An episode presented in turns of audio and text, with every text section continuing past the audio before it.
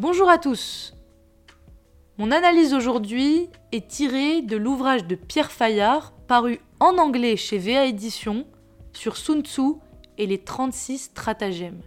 Vous trouverez donc une version de ce podcast en anglais dans la liste des émissions de la chaîne. Je m'appelle Lauria Zenou et vous écoutez Vademecum.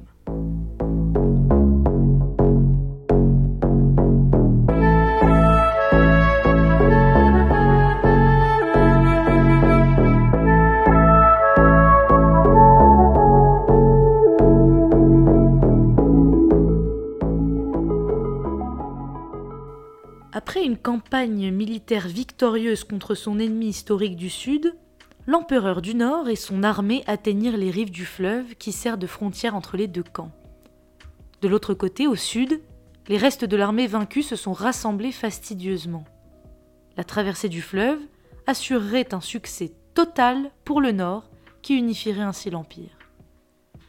Mais le souverain du Nord, qui a toujours craint l'élément liquide, tergiverse malgré les fortes incitations de ses officiers et leurs démonstrations rationnelles fondées sur une analyse objectivement favorable de la situation. Non seulement l'Empire du Nord dispose de plus de troupes, mais le vent des récentes victoires souffle en sa faveur, et sa marine est parfaitement équipée pour traverser le fleuve en toute sécurité.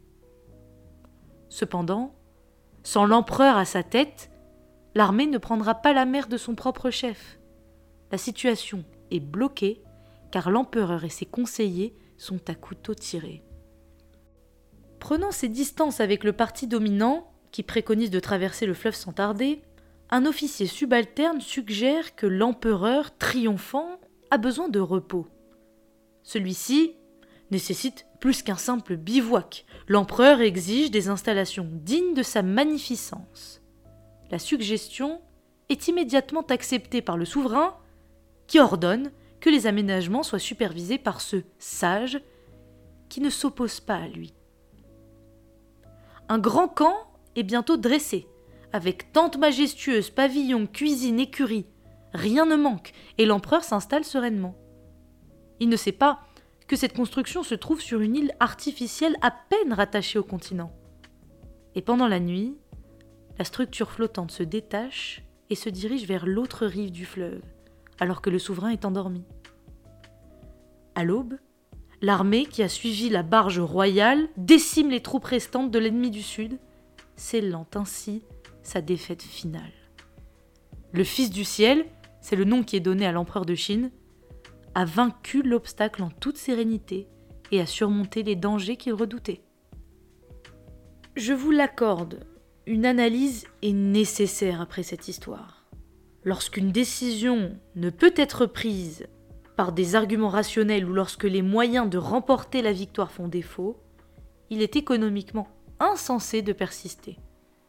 Au lieu de s'acharner à combattre des forces indomptables, une utilisation stratégique du paradoxe permettra de renforcer les convictions de l'ennemi, dans un premier temps, pour pouvoir le manipuler dans un second temps. Quand on est imprégné d'habitudes confortables et de certitudes, on ne se méfie pas des intrigues cachées. La vigilance est endormie. En utilisant ce potentiel de confiance aveugle, en s'adaptant à des croyances ou à des représentations rassurantes, en s'accordant avec elles, le stratège agit avec efficacité puisqu'elles sécuriseront son coup astucieux. Ce premier stratagème est assez emblématique du lien entre les trois principes clés de la pensée stratégique chinoise. Efficacité, paradoxe et harmonie. Alors on se demande comment garder un secret en toute sécurité, au milieu de la suspicion, de la méfiance et de l'opposition ouverte. Pierre Fayard donne une réponse paradoxale.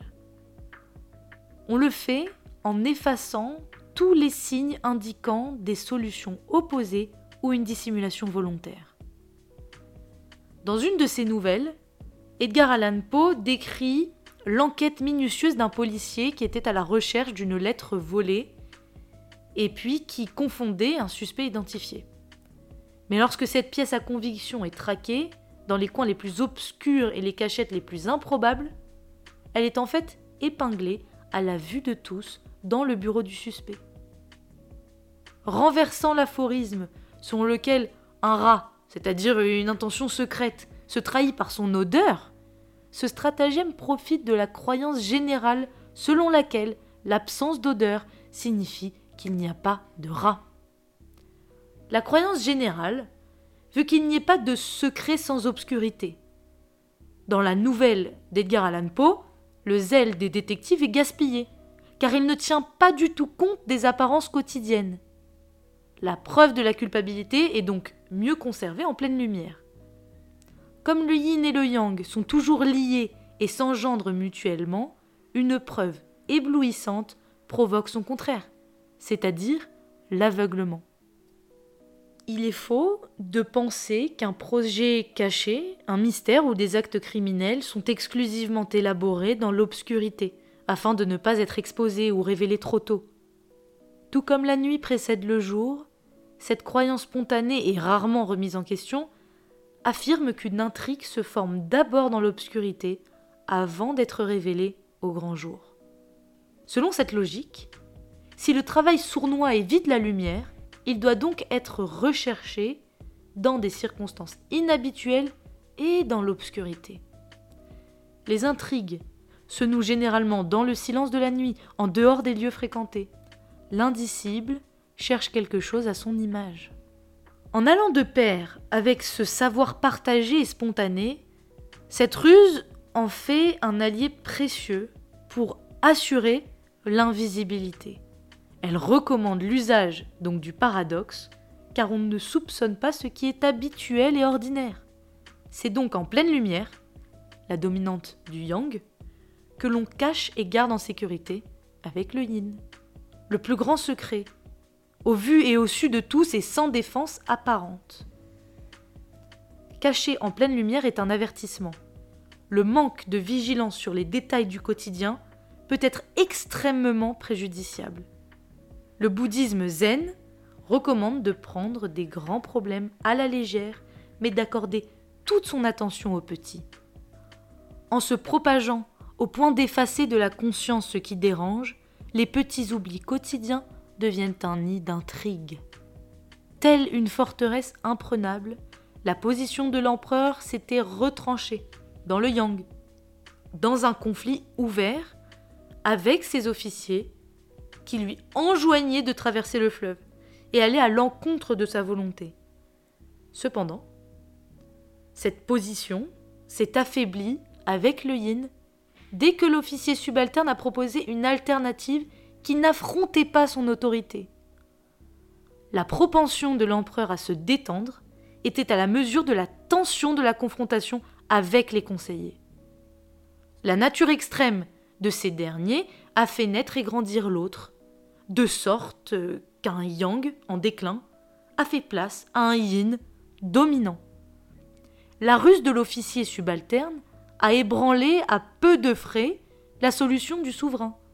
Bien que rationnellement fondée, la bataille pour imposer la possibilité de traverser le fleuve fut vaine. Sun Tzu recommande d'éviter d'assiéger des forteresses, quelle que soit leur nature, mais plutôt de jouer en aval et de viser l'esprit des protagonistes impliqués dans une situation conflictuelle. Ce premier stratagème ne s'oppose pas, mais plutôt il épouse la polarité opposée et les tendances qu'elle porte. Donc là où l'autre est fort et déterminé, le stratège sunsien disparaît en faisant profil bas. Mais là où l'adversaire est pacifique et confiant, il fait valoir son avantage de manière agressive et sans faiblir. Les arguments stratégiques déployés pour traverser le fleuve appuient et structurent la résistance d'un souverain qui défend fermement ses prérogatives son autorité. Habilement, l'officier rusé ne remet pas en cause le choix des principaux conseillers. Il propose une alternative dans laquelle personne ne perd la face. Sa mise en scène trompeuse rendait possible l'option de traverser le fleuve, car si l'île était coupée, c'était certainement la faute du courant. À l'exception des troupes du Sud, l'issue finale ne laisse que des gagnants. Si l'empereur, qui traverse le fleuve, tire profit du subterfuge, il s'agit ni plus ni moins d'une manipulation qui aurait pu conduire son initiateur à sa perte. Le stratagème n'est pas une science exacte, mais un art risqué, qui joue avec les circonstances, la volonté et l'intelligence des autres acteurs, y compris ceux de l'ennemi. Sun Tzu aurait pu dire la chose suivante. Montrez-moi votre carte et je vous manipulerai avec votre propre aide. Mais il préfère se taire, parce qu'on vient de le voir, c'est bien plus rentable. Je vous rappelle que cette analyse a été tirée du livre de Pierre Fayard paru en anglais chez VA Édition, Sun Tzu and the 36 Stratagems, disponible en cliquant sur le lien dans la description.